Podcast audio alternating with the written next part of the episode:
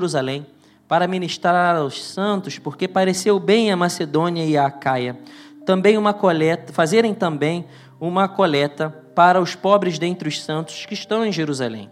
Isso lhes pareceu bem, como devedores que são para com eles. Porque se os gentios foram participantes dos seus bens espirituais, devem também ministrar-lhes os temporais. Assim que for concluído isto, e havendo-lhes consignado este fruto, de lá, passando por vós, irei à Espanha, e bem sei que indo ter convosco, chegarei com a plenitude da bênção do, do Evangelho de Cristo. E rogo-vos, irmãos, por nosso Senhor Jesus Cristo e pelo amor do Espírito, que combatais comigo nas vossas orações por mim a Deus, para que seja livre dos rebeldes que estão na Judéia, e que esta minha administração, que em Jerusalém faço, seja bem aceita pelos santos, a fim de que, pela vontade de Deus, chegue a vós com alegria e possa recrear-me convosco, e ao Deus de paz seja com todos vós. Amém. A igreja com uma igreja local com um pensamento global. Nós observamos nesse texto, irmãos, a estrutura do pensamento missionário do apóstolo Paulo. Não é? é o interessante é que ele, ele estabelece, não é, esse contato através desta carta aos irmãos que estavam em Roma, não é? Irmãos que, que provavelmente eles não, não tinham se conhecido pessoalmente, mas que ele ansiava vê-los, ansiava edificar e cuidar dessa igreja que estava na cidade, no centro do mundo conhecido naquela época. Né? Vale lembrar que Roma era a capital do Império Romano, não é? E o Império Romano, até então, era não é, o, o, o grande império, não é? O, onde tinha o exército mais poderoso, onde com mãos de ferro não é? dominava o mundo conhecido e expandiam a sua, expandia as suas fronteiras com terror, violência, não é? E pois bem, mas mesmo assim, sendo a capital desse império, existia uma igreja, uma igreja que estava ali, não é?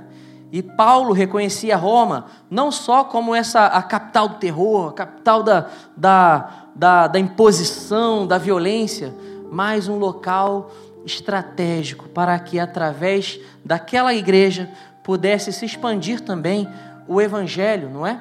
Através das, das estradas do, romanas, não é? Que o império pudesse também ser usado para a honra e glória do nosso Senhor Jesus Cristo. Ele estabelece um, um, um plano de viagem aqui, não é? Ele está em Corinto, provavelmente escrevendo a carta aos Romanos, e ele estabelece essa viagem que ele saísse, que ele sairia de, Roma, de Corinto iria para Caia, Macedônia, depois desceria a Jerusalém, de Jerusalém fosse a, a, Roma e de Roma iria à Espanha, que é o império, a Península Ibérica, onde nós estamos aqui, não é? É muito, é muito interessante, não é? Fazer parte de um plano de viagem de Paulo, lugar onde nós estamos a viver, não é? O império, é, quando fala Espanha aqui, está incluído também Portugal, não é? E, isso é, é maravilhoso, não é? Viver, viver, ler a história de, da, do povo de Deus e, e, e, entender, não é? perceber que o, o, o país que nós estamos a viver já fazia parte dos planos de Deus para o avanço do Evangelho, não é? É maravilhoso.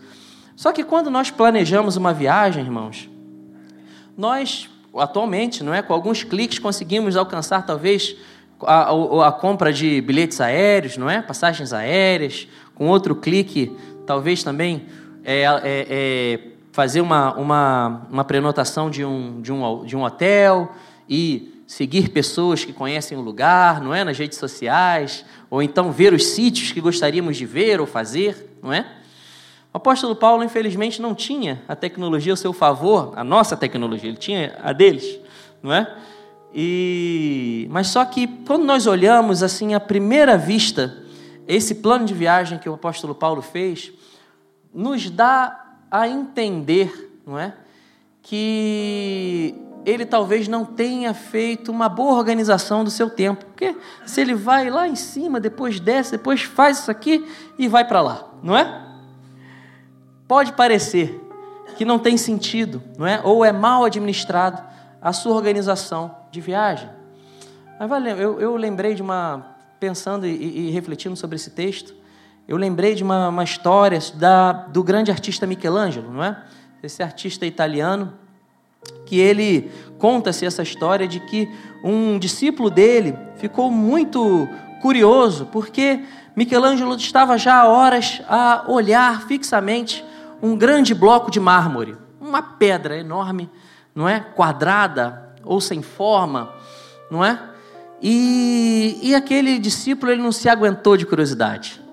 Ele então ele virou, foi lá no, e foi lá em Michelangelo. Michelangelo, o que estás a fazer? Não é? Estás a guardar esta pedra, mas está bem, tem alguma coisa. O que está a fazer? Ele olha para aquele discípulo e, e, diz o seguinte: Olha, eu, eu estou a me sentir impelido de libertar o anjo que está preso dentro desse bloco de pedra. Olha que interessante a visão, não é, artística desse gênio, não é? Ele poderia muito bem dizer para aquele discípulo: Olha, eu quero, eu estou observando, estou a observar porque eu quero fazer uma arte através dessa pedra, não é? A partir da pedra eu quero lapidá-la e então transformar em algo, não é? Belo. Mas não, ele estava tão comprometido com a sua vocação, tão comprometido com aquilo que ele, que ele acreditava, que ele, por mais que nós olhássemos aquele pedaço de, aquele grande bloco de pedra como aquilo que realmente é, ele já olhava além e já olhava já a obra pronta, não é? Os planos de Deus, irmãos, às vezes, para nós, parecem assim, não é? Às vezes não entendemos ou não vemos com clareza, não é? Mas Deus já sabe. Ele tem um plano preciso. O plano de viagem de Paulo tinha a mesma, a mesma característica. Os primeiros olhares, víamos apenas um, uma viagem talvez mal organizada. Mas ele já tinha já algo planejado, não é? ele iria a Caia, Macedônia, abençoar e ensinar aqueles irmãos o conceito de generosidade. Algo que na cultura gentílica não existia. Os judeus, não é, diferentemente deles, já tinha isso dentro da sua identidade religiosa, não é? Tanto é que nós vemos é, no Evangelho, nos Evangelhos, perdão, é, histórias, inclusive, de encontros de Jesus com pessoas, é, com com pessoas necessitadas ou deficientes, onde existiam milagres ali, em, em lugares estratégicos, já perceberam? Não é? Ou em poços de águas, nos portais da cidade, na entrada do templo. Por que isso? Por que essas pessoas ficavam ali? Coxos, não é? Cegos. Porque o judeu, na sua expressão religiosa, no sábado, por onde ele passava, o que ele fazia? Esmolas não é? O gentil não. Mas só que essa era é, essa essa identidade não era uma identidade religiosa exclusiva para os judeus. Isso é plano de Deus para a igreja de Cristo. Quando Deus instituiu isto lá no Velho Testamento, ele não estava dizendo somente para eles, mas era para que todos os servos de Deus tivessem no seu coração e no seu estilo de vida o que? A generosidade. Então, ele, no plano de viagem de, Jesus, de, de Paulo, estava ali aquela igreja jovem, é, gentia, ou gentílica, perdão, o, o, o desejo de desenvolver esta característica. Para quê? Para abençoar a igreja de Jerusalém. Ah, a igreja onde no, nos Atos dos Apóstolos, no Pentecoste, que aconteceu? a descida do Espírito Santo. Era uma igreja enviadora, poderosa, uma igreja que enviou missionários para tudo quanto é lugar pelo poder do Espírito Santo. Mas naquele momento era uma igreja perseguida, uma igreja empobrecida, uma igreja que necessitava de ajuda, de suporte dos irmãos. Hum? A igreja de Jerusalém estava a sofrer perseguição eu costumo dizer que a perseguição ela caminha de mãos dadas com a pobreza, porque até hoje cristãos não conseguem arrumar emprego em países de alta extrema perseguição. Eles são perseguidos, eles perdem seus bens, eles perdem as suas posses, as suas casas, não conseguem entrar no mercado de trabalho. A história se repete, irmãos. Há dois mil anos atrás, é o mesmo discurso. O interessante é que esse plano de viagem, então, contém abençoar uma igreja gentia jovem, abençoar a igreja perseguida, não é? Ir para Roma, estrategicamente também conhecer e edificar aquela igreja e alcançar depois os povos não alcançados. Espanha, Portugal, não é? Olha que interessante. O plano missionário de Deus é um plano integral, um plano que compreende abençoar todas as esferas da igreja, todas as, as realidades da igreja, sendo uma igreja estável ou uma igreja perseguida, seja uma igreja jovem na periferia do império, seja abençoar também uma igreja no centro do mundo conhecido. E fazer com que essa igreja do centro do mundo conhecido entendesse a importância de não olhar somente para o seu umbigo, para o seu umbigo ou para a riqueza que está ao seu redor, mas se sentir impelida de ir aos povos que nunca ouviram falar de Jesus. A igreja perseguida, irmãos, é, ela, ela hoje existe 350 milhões de cristãos que estão a ser perseguidos no mundo. Vocês sabiam que antes da pandemia esse número era de 260 milhões? Nós estamos passando por grandes dificuldades aqui, Portugal, não é? Ou, ou nós mesmos, ou conhecidos, com dificuldade de arranjar emprego, com distanciamentos e tantas aquelas complexidades que nós estamos já enfrentamos e ainda estamos a enfrentar, não é? Mas vale dizer, irmãos, que a igreja perseguida também tem sofrido. E muitos cristãos foram. É, é, esse número se alargou porque muitos governos ou partidos religiosos não é, se aproveitaram da pandemia para perseguir ainda mais a, a nossa igreja. Nós estamos vivendo, irmãos, um período de recorte de tempo de 20 anos que é o período de, de 20 anos mais perseguidor de toda a história da igreja. Dos últimos, de dois mil anos da história da igreja. Esses últimos 20, a nossa geração, é o período mais perseguidor da igreja de Cristo.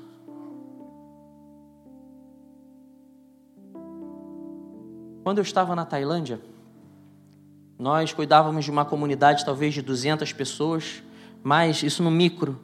No macro, lá na Tailândia, existia mais de 10 mil cristãos que fugiram de seus países ali do, da, do, da Ásia para encontrar refúgio na Tailândia. Porque em Bangkok, não é a capital da Tailândia, é, é a sede das Nações Unidas, então eles iam na esperança de, por estar, não é, no, no, no campo da sede daquela região, talvez os seus processos ou os seus pedidos né, de, ser, de reconhecimento do estatuto de refugiado fosse é, acolhido, não é? Fosse aceito ou fosse aceito por uma velocidade maior.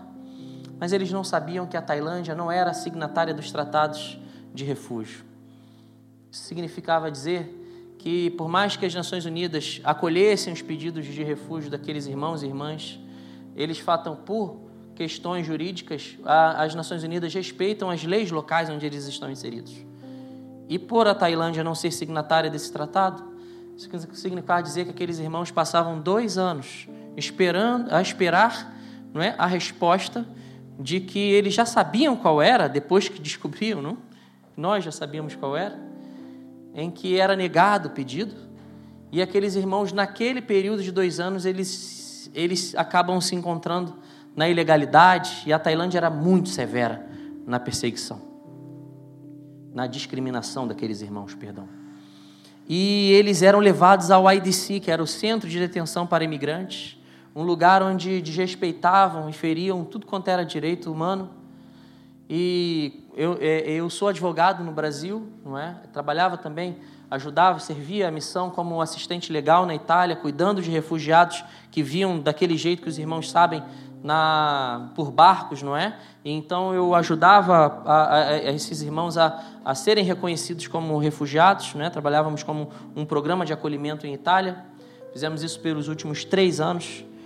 E mas só que na Tailândia, diferentemente da Itália, esses irmãos eles eram discriminados de tal forma que eram recolhidos para esse centro de detenção, onde eles ficavam é, é, na mesma cela homens, mulheres e crianças e olha que eu já vi penitenciárias lá no Brasil e daquele jeito que os irmãos já devem imaginar também, superlotação e tudo quanto era coisa, mas nada comparado àquilo que eu vi lá na Tailândia. Imagina você ver mulheres, crianças, homens, na mesma cela, almoçando, tomando é, as três refeições: sopa de pepino de manhã, um pequeno almoço, no almoço e na janta. Vendo pessoas morrerem, por doenças que seriam facilmente tratadas aqui em Portugal ou em, qualquer, em tantos outros sítios, como hipertensão, é, e tantas outras essas doenças que, sabe? Chego na frente daquele lugar, mais uma vez, eu ia lá semanalmente, levava comida, o pastor refugiado e perseguido que trabalhava junto com a gente, é, cozinhava a madrugada inteira inteira. Colocava em saquinhos a comida para que eles pudessem ter alguns dias na semana algum alimento decente, não é? E colocávamos uma Bíblia embaixo do saquinho, então fazíamos vários saquinhos assim, como quase que um cabaz, não é? Bonitinho. Encontrava com esse pastor, talvez umas, um, um, um, quilômetro ali de distância, porque se ele fosse próximo também ele seria preso pegava essa comida, levava lá para dentro. E antes, quando eu estava lá na frente, eu falei: Deus, que eu possa ser um canal de bênção para esses irmãos que estão aqui dentro. Que, eu possa, que o Senhor possa me capacitar para que eu seja alguém que encoraje esses irmãos. Que eles se sintam amados por mim. Que eles vejam que tem alguém que ora por eles.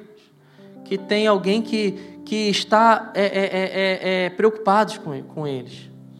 Então entro naquele lugar e é uma confusão, irmãos. Um lugar num pátio enorme, uma grade de fora a fora, de um lado, eles davam dois metros praticamente de distância para uma outra grade também, e então se formava um corredor. E naquele corredor ficavam guardas, não é? A fazer a ronda ali, talvez para impedir que a gente passe alguma coisa, alguém passe, não é? Uma coisa para aquelas pessoas. E eles então abriram a porta e veio. As nações vieram ali. Gente de tudo quanto era lugar do mundo. Suas presas por N motivos, né? A igreja perseguida ali ao redor de traficantes de drogas, de assassinos, estrangeiros que faziam coisas ruins naquele lugar e eram levados para ali. E irmãos, por conta da sua fé, estavam incluídos naquele lugar. Quando abriram a porta, eu reconheci um dos irmãos da nossa comunidade. Ele era alto, então era fácil reconhecer. Ele tinha sido preso com a mãe dele de 80 anos. Ele talvez tinha a minha idade. Então eu fiz um sinal para ele e falei: vem para cá para o canto. Levei ele para o canto. Falei, perguntei para ele: e aí, meu irmão? Como você está? E é aquela pergunta que a gente faz, não é? Para talvez né, quebrar o gelo, mas esperando já respostas, não é? Daquele jeito. Não estou bem, né? Aqui é horrível, não é? Me bateram, fulano morreu. Coisas que acontecem, que eram coisas do cotidiano dele. Mas ele virou para mim e falou assim: Pastor, tá uma bênção. Está uma bênção aqui. Eu olhei para aquilo assim e me desmontou, não é? Eu estava ali enquanto, depois daquela oração de fora, eu estava construindo um discurso, não é? Para que pudesse abençoá-lo. Aquela bênção ali que ele falou já desmontou tudo que eu tinha. Olhei para ele e perguntei de novo: como é? Ele, pastor, está uma bênção aqui. Nós estamos falando de Jesus para as pessoas e as pessoas estão se converter. Eu olhei aquilo e falei: Meu Deus, meu Deus, meu Deus. Ele falou: Olha, nós estamos falando de Jesus, as pessoas já estão se convertendo, nós estamos já começando discipulados aqui dentro. Pessoas de tudo quanto era nação. No pior lugar de Bangkok, as pessoas estavam tendo acesso ao maior presente do mundo. Eu olhei para ele e lembrei da comida, né? Falei, ó oh, irmão, ó, deixei lá com os guardas lá a comida. Tem Bíblia embaixo, né? Distribui. Ele falou, bênção, pastor. Olha, próxima vez que o pastor vier aqui, traga um livro de teologia, porque Deus tem falado comigo para que eu precisa, eu preciso me capacitar para ser um canal de bênção aqui para essas pessoas ainda mais.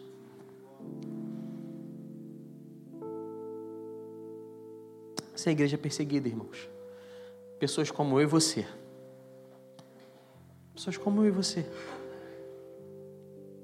Mas com o poder do Espírito Santo, podemos fazer coisas que a Bíblia diz que maiores que o nosso mestre.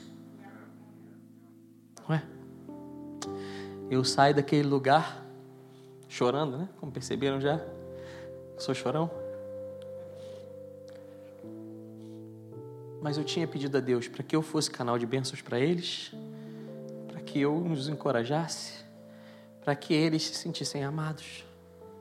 Mas na verdade, quem foi encorajado, quem se sentiu amado, quem foi cuidado, fui eu.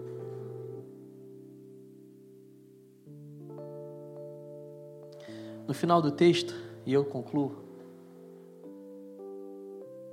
dentro da missão de Paulo, não é que ele nos deixa como um grande ensinamento, dentro desse plano de viagem, para que nós nos transformemos numa igreja local com um pensamento global, existe a proclamação, porque nós não devemos nos deter em quatro paredes. Nós encontramos planeamento, devemos ser organizados fazer o nosso melhor para o reino de Deus. Existe também um sentido de conclusão, porque aquilo que a gente começa, a gente precisa levar ao fim. Por mais que Paulo, quando tenha chegado em Jerusalém, tenha sido preso, e ele não chegou aqui à Espanha, não é verdade? Não veio aqui à Península Ibérica. Depois que ele chegou em Roma, nunca mais saiu de lá. Mas é o plano de Deus, não é de Paulo, não é? arqueólogos já encontraram aqui no Alentejo vestígios que cristãos vieram no primeiro século para falar do amor de Deus aqui. O plano de Deus, quando se conclui comigo, com você se conclui com o outro. Porque essa é a unidade da igreja, não é? E o último elemento é a luta. Ah, meu amigo, você está passando a luta, tem que dar glória a Deus porque Deus está conosco, por mais que nós não vemos, não é? A manifestação, Ele está ali, presente conosco. O apóstolo Paulo diz o quê? Combatais comigo, não é? Venham comigo através das suas orações e combatais. Oh meu Deus. Diz assim: E rogo-vos, irmãos, por nosso Senhor Jesus Cristo, pelo amor do Espírito, que combatais comigo nas vossas orações por mim a Deus.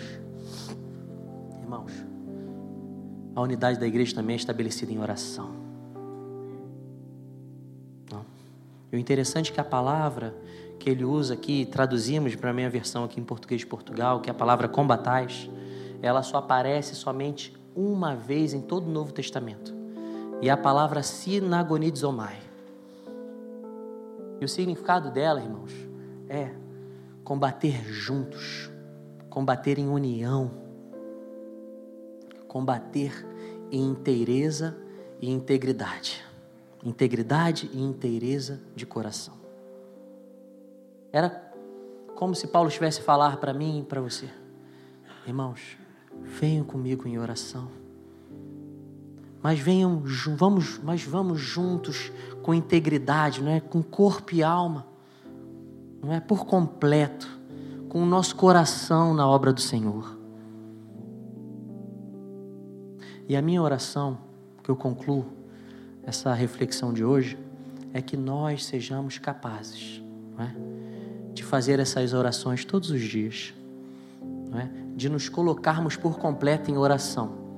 Existe um filósofo que fala, se chama Soren Kierkegaard, ele diz que a oração ela não é um instrumento para mudar a opinião de Deus, mas é sim para mudar a natureza daquele que ora. Que quando nós nos colocamos diante de Deus em oração, estamos a dizer: Deus, o Senhor é perfeito, único e poderoso.